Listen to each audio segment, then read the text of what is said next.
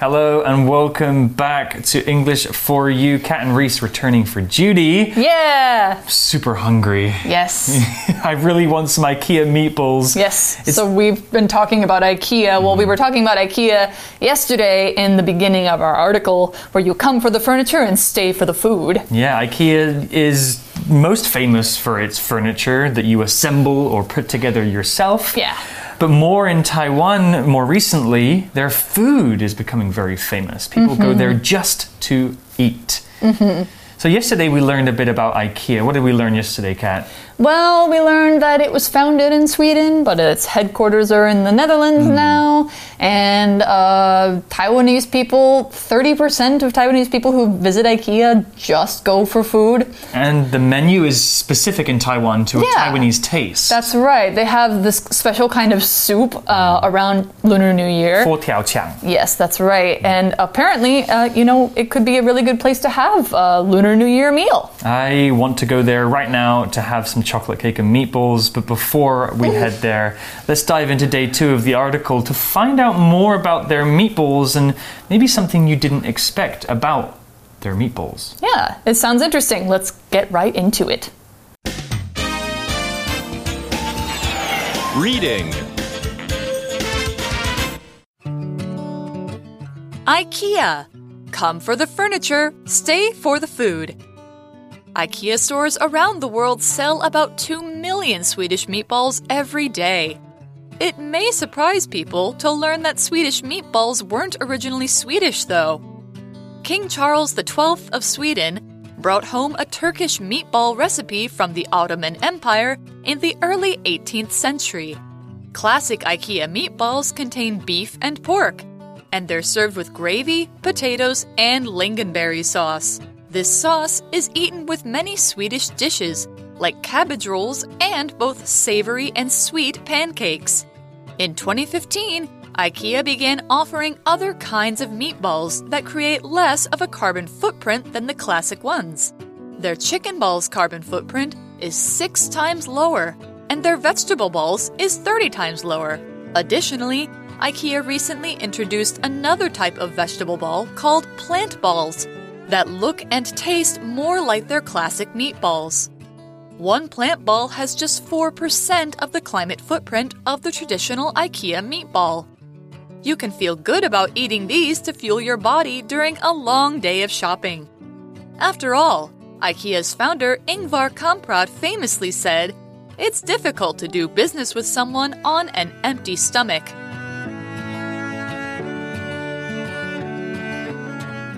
So let's dive into day two of the article. IKEA stores around the world sell about 2 million Swedish meatballs every day. Holy cow. That's a lot of meatballs. That's a lot of cow. Yeah. it may surprise people to learn that Swedish meatballs weren't originally Swedish, though. So maybe they shouldn't be called Swedish meatballs then. Where are they from? I don't know. Before we learn that, let's talk about this word originally. It's an adverb, and originally means from the beginning, or in the beginning, or at 1st mm-hmm. Many people think that the meatballs are originally Swedish, that they were first made in Sweden, but they're not. Hmm. Another way to use this word is I'm originally from the UK, but I've lived in East Asia for over 10 years. So the place that I was born, I first came from, is the UK. Here's an example sentence Pizza is originally from Italy, but other countries have added their own flavors. Yes, like Taiwan's um, very strange Pizza Hut pizzas. Zhu Xie Gao pizza, pig's blood pizza with co- coriander and uh, peanut powder. No, thank you. No, thank you. No, Thanks. if you guys like it, that's more power to you. I'll, I'll pass. But anyway, so where did those Swedish meatballs come from then? Well, what it says here is King Charles XII of Sweden brought home a Turkish meatball recipe from the Ottoman Empire in the early 18th century. Okay, so a Turkish meatball recipe. They are actually from Turkey, and specifically Ottoman Empire Turkey. So the Ottoman Empire was this huge empire in the Middle East at the time, um, in the early 18th century. I think they survived until the early 20th century. So, uh, you know, after that, it broke into countries. Now you have Turkey and Jordan and all these different places, but Turkey was the main place. So they came from Turkey and now they are Swedish. But we had a word here which is a Turkish meatball recipe. Let's find out what a recipe is. So, a recipe is a word here that we're talking about food. Now, as you can guess, it's a noun. It's a list of ingredients and instructions for cooking something. So, basically, King Charles XII didn't bring back the meatballs themselves. Probably the trip was too long, they would go bad. But what he brought back was the way to make it. So he brought back something that said you have to take this kind of meat, this kind of spice, you cook it this way, and then you serve it this way. That's a recipe. If you want to make some food and you're not really sure how to do it, or you want to know the exact way to do it, you should use a recipe to guide you. Some people can cook without recipes. They have to have a little more skill in cooking, but they're able to do it without having to look at the instructions or look at the ingredients. It's usually because the food is very much in their mind and they already know how to make it. But if you don't know how to make a certain food, a recipe is your best friend. So, an example sentence My grandfather taught me his special recipe for making chocolate chip cookies. So back to the article and more about those meatballs. Classic IKEA meatballs contain beef and pork. Uh-huh. And they're served with gravy, potatoes, and lingonberry sauce. oh, I'm getting hungry just listening to that. Mm-hmm. Let's talk about some of those ingredients gravy and lingonberry. Gravy is a brown sauce that's usually made with the juices that you get from cooking meat, with other stocks and flavors mixed in. Yeah. Everybody has a different recipe for gravy, so it's not just one thing. You can make a gravy using onions, herbs, beef juice, pork juice, or you can do a vegetarian gravy without any kind of meat. Yeah, usually I think the vegetarian gravies have some kind of like I don't know, soy sauce or like protein sauce, and then flour. I think Mm. Yeah. flour is what makes the gravy thick Yeah. and uh, not see through. Yeah. And I, I think IKEA's gravy is vegetarian, which is Oh. why they add it to their other kinds of foods too. Like when I go to IKEA, I get the mashed potatoes with gravy. So good. Yeah, really, really good. Yeah, gravy's consistency is somewhere between water and maybe ketchup. It's mm. thicker than water, but not as thick as ketchup, so you can still pour it over your food. Yeah. We also saw the word lingonberry, which I'll be honest, I had to Google. It's a, it's very Swedish. It's Yeah. a very Swedish food. Lingonberry is also known as cowberry, and I it's a- didn't know that. Yeah, apparently Google told me this. Okay. It's a bright red berry that grows on bushes in colder places, Uh-huh. and we can use it to make medicines and to make jams and other foods too. Hmm. And So- there's, there's uh, lingonberry sauce is like just this nice red sauce that they put on top of everything. Yeah, very sweet, adds a new flavor to the food. Let's talk about this word sauce. So, the word sauce, if you're American, or sauce, if you're British, it's a thick liquid food that we put in or on other food to make it taste better or different or to make the food less dry. So, ketchup, mayonnaise, and mustard are all different kinds of sauce, and soy sauce and chili sauce are more common in East Asian cuisines. Anything can be a sauce if you blend it into a liquid and make it pourable. Here's an example sentence French fries taste much better if you dip them into a sauce.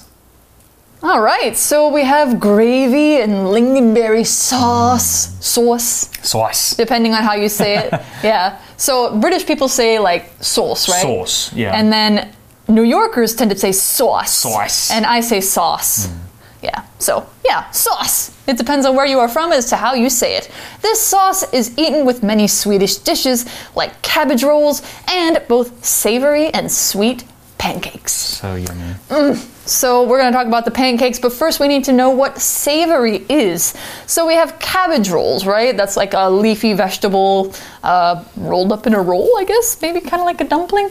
But savory is this kind of word that describes a certain taste. So, you saw it's savory or sweet. Now, that means that savory is not the same thing as sweet. Savory is having kind of a spicy or a salty taste without being sweet. So, savory foods include things like mushrooms, meat, uh, soy sauce, barbecue, Beans are pretty savory. Uh, I don't know what else. Uh, I, I, anything that's not sweet, right? yeah, yeah. Like most dumplings are savory. Yeah. Salty is a bit different from savory. Yeah, right? so like chips, like potato chips, are salty, Hmm. but things like noodles. Yeah, Might be savory? Yeah. I think for me, the quintessential savory taste is mushroom. Like it's a very savory taste. There's no Ah. Yes. sweetness, almost earthy and Yeah, kind yeah, of yeah, meaty in texture. Yes, and and I think in, in Japanese they have a word umami. Umami. Yeah, that's that's basically the word for savory that even English uses it a lot now. do. Yeah. So savory pancakes might, you know, have things like uh, gravy gravy on them. Cheese or chicken. Yeah, yeah, yeah. So a pancake is, as you probably know, a thin, flat, round cake that is made cooking on a pan or on a hot surface like a griddle. So, like maybe in the U.S. we have. Uh, what we call like flapjacks, which are kind of a little bit thick pancakes that we make on a griddle or in a frying pan, and they're about this big around, maybe. I don't know, depends. And then you put syrup and butter on them. But Swedish pancakes are a little bit different. Swedish pancakes are really, really big, very flat, very thin. They usually put like lemon on them or lingonberry sauce and syrup, which is basically. Uh, Sugar sauce, yeah, or lots of other things. There's, you know, scallion pancakes in Taiwan are especially popular. Songyoping. Yeah, 葱油饼. So yeah, 松饼, that's pancake. So an example sentence for pancakes. I made pancakes with bananas and put honey and cream on them for breakfast. Congratulations mm. on your delicious breakfast. Yes. I think every, well, many, many countries have pancakes kind of, of one kind or another. Yeah, yeah, And yeah. in the UK, pancakes for us are more like the Swedish ones, Oh, where they're super thin with lemon juice and sugar. Ah. Super, super tasty. Are they anything? I don't know. What's the difference between a Swedish pancake and a crepe? I think they're very similar. I think they're very, very similar. But Crepes are usually rolled with stuff inside them. Yeah. Okay. We don't usually eat the fluffy American style pancakes in the UK. Pancake means the thin one, but they're all good to me. Well, back to the article, it says in 2015, IKEA began offering other kinds of meatballs that create less of a carbon footprint than the classic ones. Right. Ooh, well, that's a good thing for the environment. Yes. Let's talk about this phrase carbon footprint. We're getting quite scientific here. My feet? Nothing to do with your feet, really. Oh, okay. Carbon footprint is how much carbon dioxide a person or a process puts into the world. Mm-hmm. Carbon dioxide, or CO2, is pretty bad for the atmosphere. Yes. It makes global warming happen faster, which is bad. So, by talking about someone or some thing's carbon footprint, we're talking about how good or bad that thing is for the environment. For example, some old cars have a big carbon footprint as they use lots of energy and release lots of gases. Mm-hmm. Electric cars have a smaller carbon footprint as they use less energy. So, by saying that IKEA has new meatballs that have less of a carbon footprint, the article is explaining that the new meatballs are made in a way that's better for the environment. Let's find out how. Well, we before we find out how, we're going to find out what kind of meatballs we are looking at. So, some of them are actually not meatballs at all, but some of them are. So the article says their chicken balls carbon footprint is 6 times lower than the normal ones, and their vegetable balls is 30 times lower. That's quite good. So their vegetable balls have a 30 times lower carbon footprint than their usual meatballs. That means they're, you know, 30 times less bad for the environment.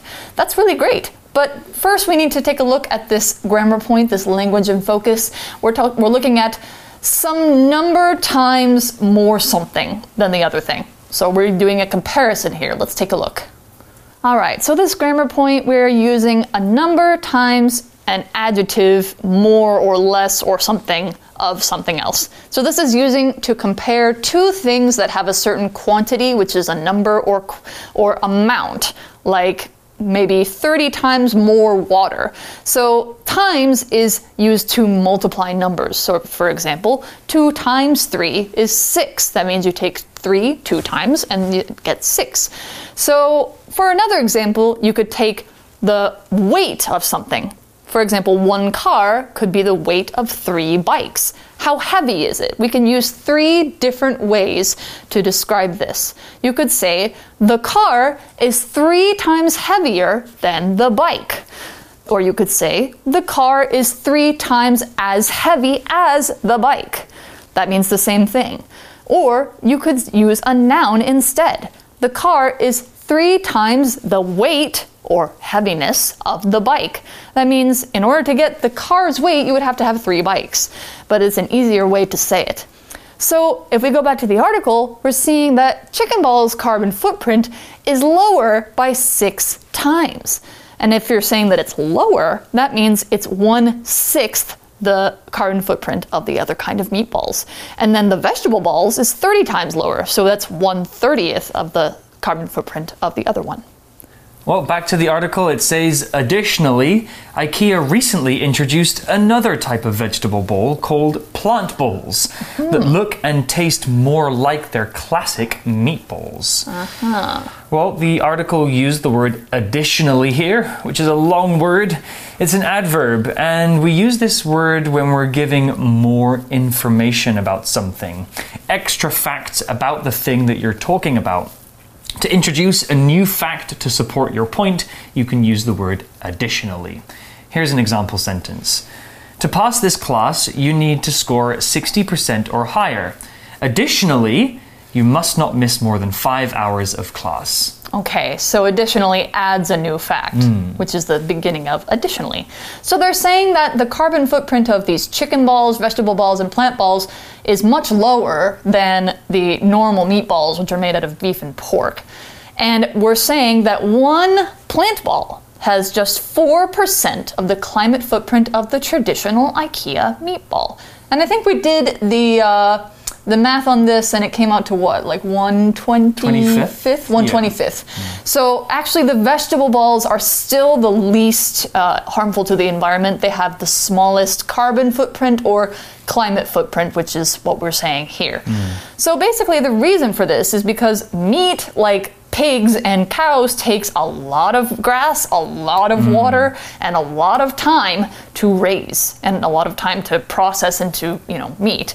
Whereas vegetables or plants take less time and uh, less water, and usually less resources. Less space, yeah. I think the reason that that beef or cow meat is the most bad for the environment is because they're big animals. Yeah. They need a lot of energy, Yes. a lot of space, a lot of water, a lot of grass. Yeah. It's really bad for the environment to eat a lot of beef. Exactly. So if you do want to help the world, try and eat less beef at the beginning and maybe even consider going vegetarian someday. Yeah, I mean, I'm I'm vegetarian. I eat eggs and I eat dairy, Hmm. but uh, I, you know, I think that it's about. There's no way that you can do zero harm, but you can lower the harm that Hmm. lower you the do. harm. Yeah. I'm not a vegetarian, but I do consciously eat less beef and pork, Mm-hmm. uh, and try and eat maybe a bit more chicken because chickens are easier to, yeah, to raise. they're smaller animals. They take less resources. So yeah, if basically think about like if it's a smaller animal or if it's a vegetable, it will take less carbon. Mm. It will make less carbon than eating a bigger animal. yeah. Yeah. And if these plant balls at IKEA taste just like the traditional meatball, then They do. Why not eat those? I love them. I want to try them. They're really good. Well, back to the article, it says you can feel good about eating these to fuel your body during a long day of shopping. After all, IKEA's founder Ingvar Kamprad famously said, It's difficult to do business with someone on an empty stomach. I agree. it's difficult to do much of anything on an empty stomach. It's true, it's difficult to think even, and I think the founder's uh, quote here is really the key to why IKEA is so successful, right? They- Exactly. you go shopping and then you have a meal. Or have a meal and then go shopping. Yeah, it's so good. We talked about the word founder here. A founder is a person who founds something. To found means to create something, usually like a business, a school, or an institution. If hmm. you're the person that makes or founds that company, you are the founder. Mm-hmm. So you created a company like Ingvar Kamprad created IKEA. He founded it. He didn't find it, he founded it. So to found something is different than to find hmm. something. They're different verbs. And what he said is that it's hard to do business on an empty stomach. Now, we talked about food this whole time. We talked about being hungry. Now we get down to where does it all go? Your stomach is where it goes. The organ in your body where your food goes and begins to be digested after you swallow it. It's basically the first stop on the way out of you. Hmm. So, yeah, basically, you swallow your food, it goes down to about here in this little pocket here, that's your stomach. And if you're saying doing something on an empty stomach, that means when you're hungry or when you haven't eaten in a while. And usually, people who are running on an empty stomach can't think that well because you need nutrition in your body for everything else to work really well. So, an example sentence here could be My stomach made a loud noise that told me it was time to eat lunch.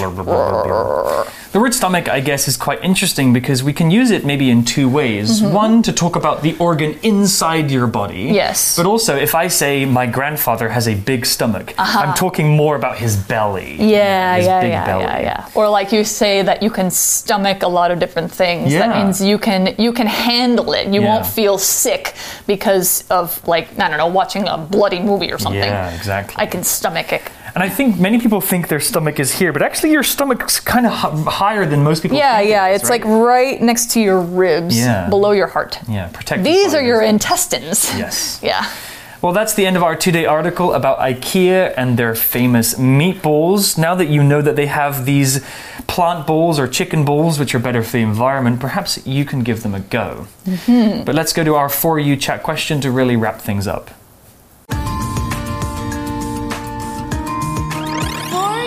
Chat. All right, our For You chat question for today is a pretty good one to think about. What can you do in your daily life to reduce your carbon footprint? So, to reduce the carbon you put into the world. Yeah, there are many, many things you can do. I think an obvious example is to use more public transportation. Yes. So don't drive your own car, take the bus or the metro instead. Or take a bike. Or take a bike, right? I biked to work this morning. I bike everywhere in Taipei. Yeah, yeah, yeah. Biking is probably the best way to get around a city because it's good for your body, you get exercise, and it releases zero carbon dioxide. Now, we don't mean scooters, we mean bicycles. Right, like you Yeah. bike bicycles. Yeah, you bike. Yeah. That's a really good way for you to make a difference every day of your life. Exactly. I think another difference is also not eating as much meat, you know? Yeah, agree.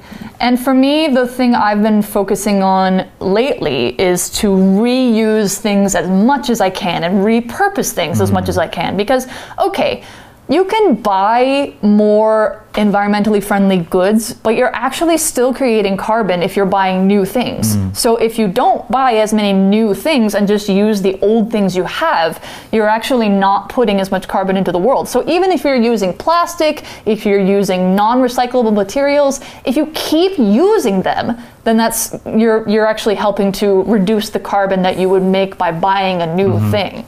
That's the excuse I wear for buying new underwear only once every seven years.